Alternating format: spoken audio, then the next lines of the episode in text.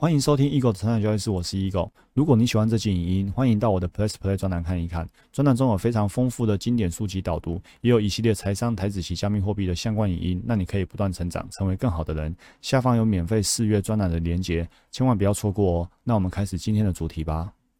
欢迎回到我们成长交易室，我是 Eagle。我们到底有没有好的投资机会？难道真的没有什么好的投资机会可以提供给我们吗？其实李笑来说啊，很多人一直在抱怨说没什么机会，没有机会。但是事实是啊，其实很很多大机会，他们都曾经活生生的出现在我们眼前，只是呢我们错过了。那所谓的错过呢，其实就只是代表说，很多人对于机会呢视而不见。那会有很多人反驳这个论点：什么叫视而不见？不是视而不见是没有机会，但是其实不是，是机会在面前，但是呢他有看跟没看一样。那为什么很多人会觉得说根本就没有机会呢？很多人对这个说法是无感的。那你下来告诉我们说，对于这样的说法无感是正常的，因为当你在那个时候机会出现的时候，你对它视而不见。那因为你视而不见啊，所以要你回想说你是否曾经有机会，你是没有感觉的，因为你根本就不曾想过它是个机会，所以你怎么会有感觉说我好像曾经有机会？哦，简单来说，就是因为你太不留意了，太不精心了，所以呢，你才会觉得说没有啊，根本就没有机会啊。你说我有机会错过，我根本就没错过哦，那是因为你根本就是没有留心在这个地方。而且呢，所谓的机会其实就是带有不确定性的。那因为一件事情是不确定性的，它就不是百分之百笃定的，它就不会是你熟悉的，它就可能会有漏洞啊，就可能会出错。所以你在那个当下，你的兴趣就会更低了，因为你觉得。这是什么好机会吗？这不稳定啊，所以你就可能就是草草带过，不了了之。你根本不想讨论，不想过问，于是呢，就错过了很多其实很好的投资机会。好，李笑来在这一篇章节呢，跟我们聊互联网的投资机会。他说，一九九七年的时候啊，中国的上网人口有六十二万人，这个人数大概占了人口比例的千分之四，好，反正就很低的比例就对了。来到了二零零六年呢，上网人口呢一点二三亿。已经来到了全国十分之一的人都在上网了，然后来到二零一六年之后呢，人人都上网哦。如果你现在有去中国大陆，你会发现他们所有的支付几乎都是电子支付、行动支付哦，很少再用现金的。所以呢，网络把所有人都连接起来了。那脸书 （Facebook） 活用户哈，每个月平均有在使用的用户是十六点五亿人，连接了全球五分之一的人口。然后呢，微信的用户呢有八亿人，连接了全中国五分之三的人口哦。我相信到现在这个数字应该是更增加的。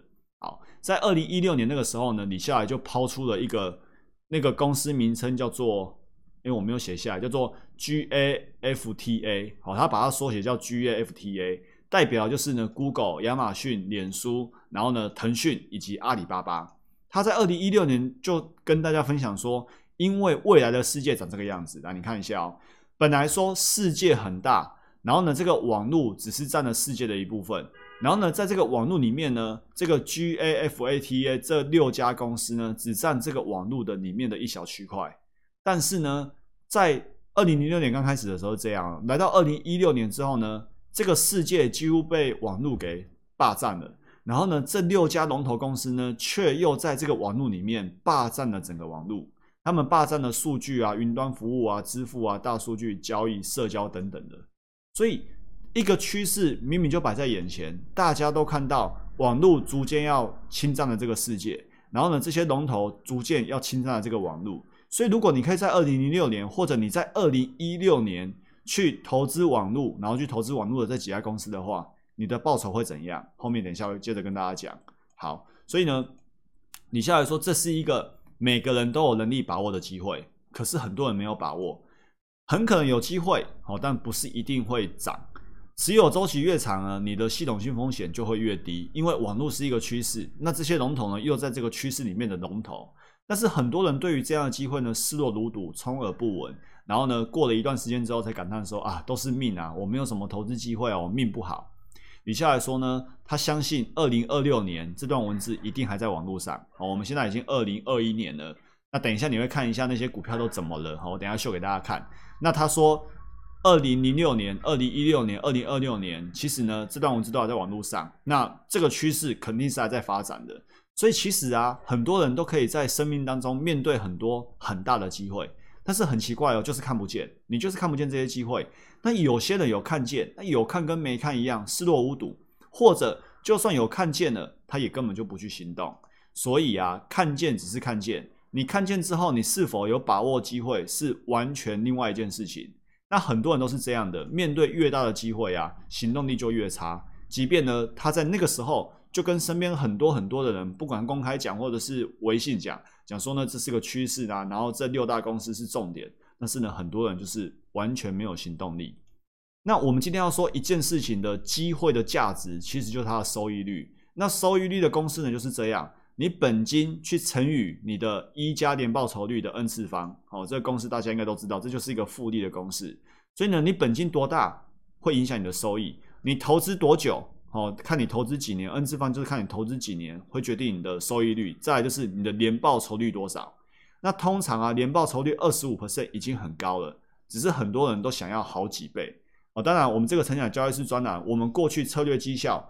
这两三年呢，都可以来到五十 percent 以上哦，大家也是都有看到，而且这不是我用嘴巴说的，是数据真的跑出来的，所以我会选择做投资，诶，投机赚价差，而不是选择放长线当股东，也是我的原因之一。因为就像超级绩效说的，很多人没有去研究超级强势股的模式，当你研究了超级强势股的模式，其实你会对标股会是上瘾的，因为你知道怎么去做标股。那不是说做标股就高大上啊，做价值投资就不好，没有，反正每个人有不同的属性、不同的风格。但是重点是你必须很清楚知道你在做什么，以及你有没有充分的风险控管。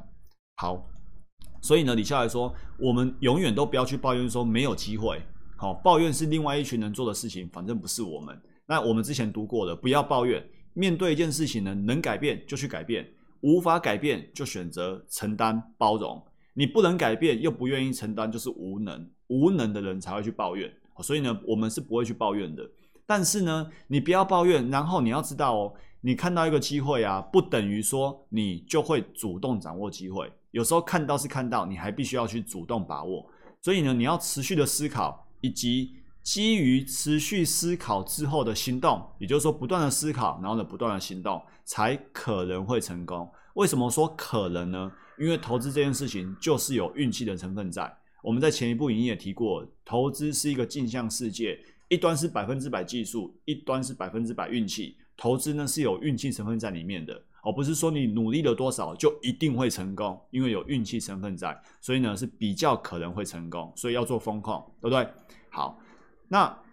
他要我们呢运用自己的知识跟思考，然后呢做负责任的投资。就是呢，你的账户是浮动亏损的时候，你可以淡定不会慌；你的账户呢是浮动获利的时候，你也可以很从容。然后呢，你千万不要在他跟你说啊这些美股龙头很棒的时候，然后你去问了这种笨问题。哦，我知道了，所以我现在该怎么去买美股，或者我该怎么去买港股？在底下的书上告诉我们说，这就是一个笨问题，因为。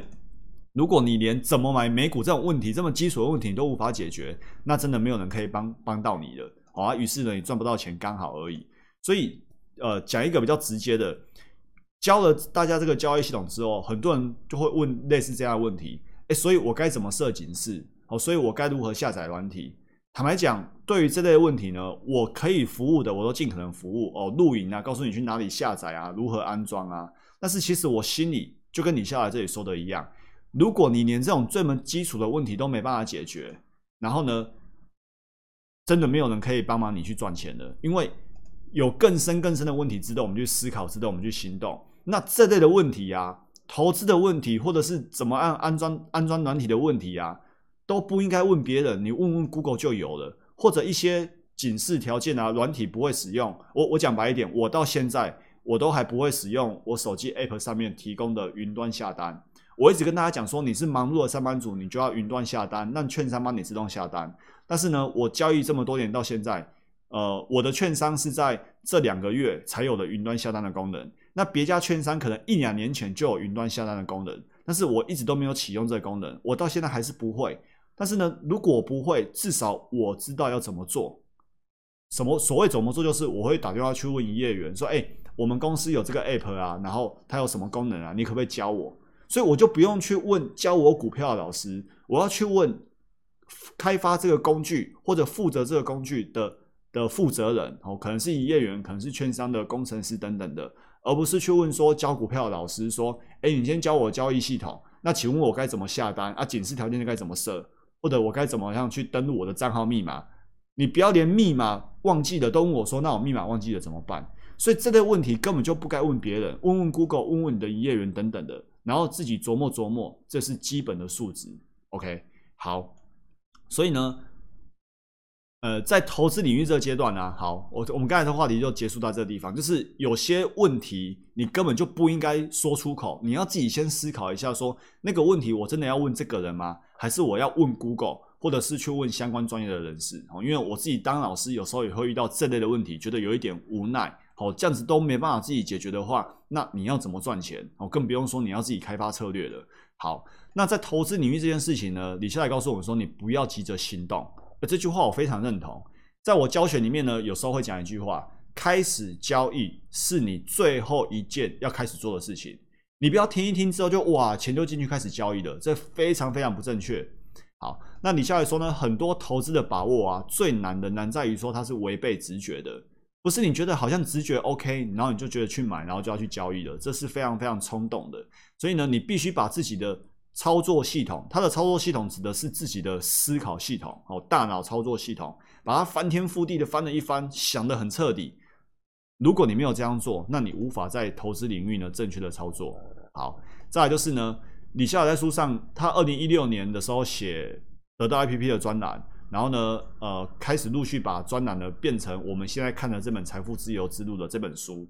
所以呢，二零一六到二零一七呢，刚刚那六间公司的有涨。那我现在录音的当下呢是二零二一年，所以距离这本书二零一六年隔了五年，所以我们来看一下五年的时间的这些股票都怎么了。好，我们看一下，比如说刚才提到亚马逊，二零一六年一月份的股价是六百块，到今天收盘，好，一月六号下午收盘已经来到了三千多块，涨幅呢四百 percent，哦，非常惊人。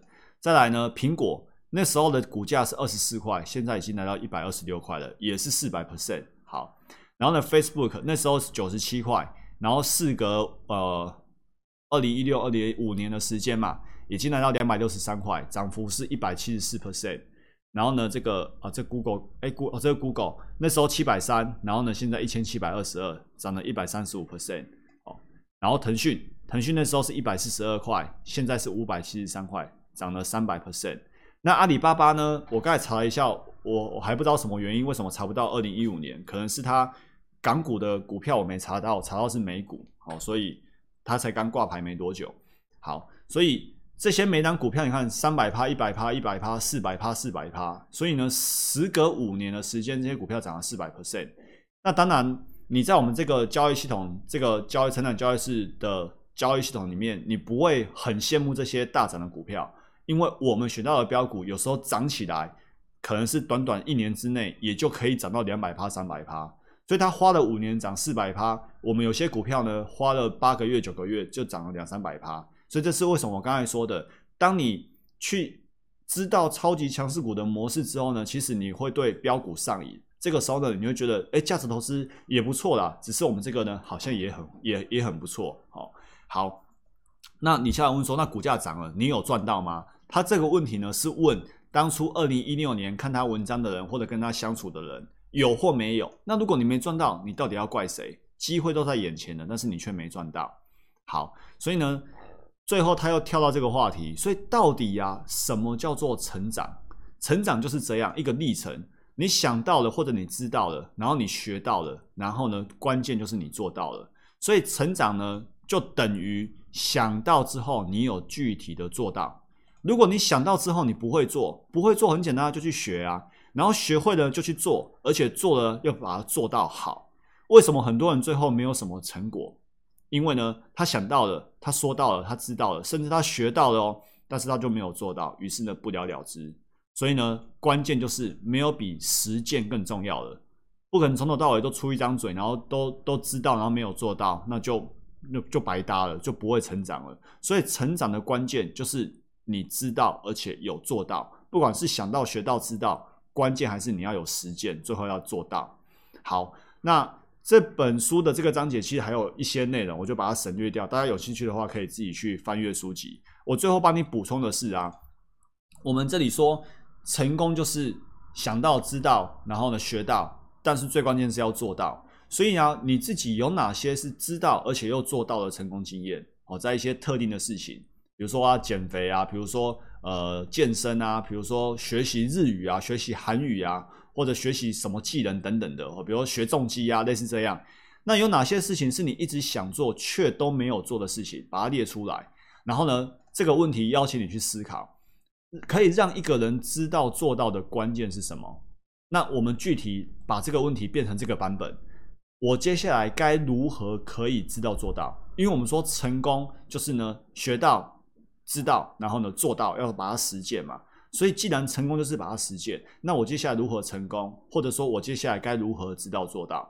那这个问题呢，如果你愿意自己去找答案，不管是上课听书，诶，上课听讲、买书来看，或者上网查询，都很好。你自己把它解决了这个问题，对你来说意义绝对会是最大的。这就今天所有内容，祝福大家不断成长，成为更好的人。我们下一集影见，拜拜。如果你喜欢这期影音，欢迎订阅与分享我的 podcast。那我们不断成长，成为更好的人。我们下一集见，拜拜。